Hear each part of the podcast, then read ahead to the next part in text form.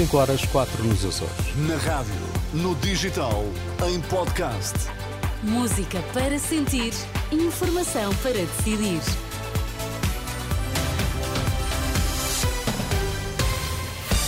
Notícias na Renascença. Destaques a esta hora. Bom dia. Luís Montenegro pede a confiança dos pensionistas. Paulo Raimundo responde com os tempos da Troika.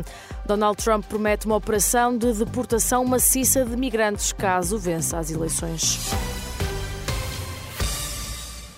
Paulo Raimundo e Luís Montenegro protagonizaram um dos dois debates da última noite. No frente a frente entre os líderes do PSD e da CDU, Montenegro disse que quer reconciliar-se com os pensionistas e Paulo Raimundo lembrou os tempos da Troika.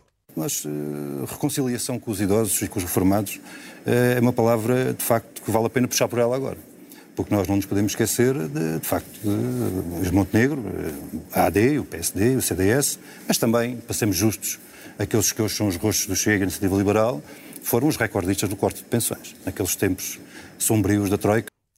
O líder do PST explica que a ideia que quer passar é que os idosos podem confiar na Aliança Democrática. Quando eu falo em reconciliação, falo porque foi criada uma percepção na sociedade portuguesa, segundo a qual aqueles que salvaram o país, aqueles que reestruturaram o funcionamento do Estado de modo a que ele pudesse ter os meios para pagar salários e para pagar pensões, foram os responsáveis por um momento de restrição pelo qual tivemos de passar para promover essa recuperação. Eu não quero que a discussão volte 10 ou 15 anos atrás. Eu quero dizer, para o futuro, podem confiar no PSD.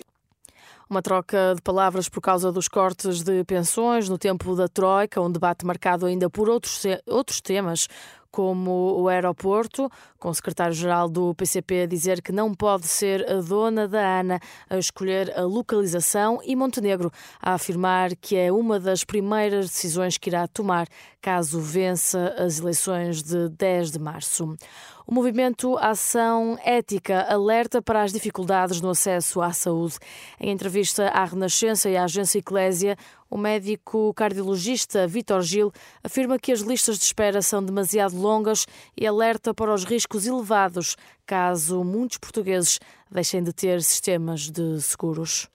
Para nós é absolutamente indiferente se os Estados têm exclusividade disso ou não têm exclusividade disso, e pelo contrário, a procura de sinergias, a procura de complementariedade, a procura da tal subsidiariedade parece-nos importante porque não nos podemos esquecer de coisas como, neste momento, mais de 4 milhões de portugueses têm subsistemas ou têm sistemas de seguros. Sim. Se de repente esses 4 milhões e tal, calculo seja quase 4 milhões e meio, chegassem, aterrassem todos num serviço público absolutamente estatizado, se calhar afogavam ainda mais do que está.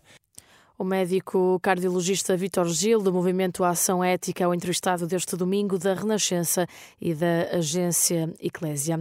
A União das Misericórdias Portuguesas considera insuficiente o financiamento revisto na área dos cuidados continuados.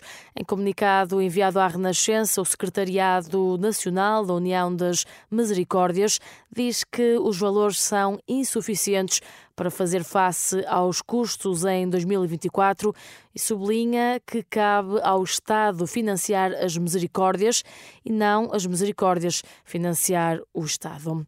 Donald Trump promete uma operação de deportação maciça de migrantes caso vença as eleições. O ex-presidente dos Estados Unidos saudou a rejeição do projeto de lei para a imigração, o que considera ser uma vitória que deve ser celebrada por todos os conservadores. Trump garante que vai acabar com todas as políticas de fronteira aberta da administração de Joe Biden.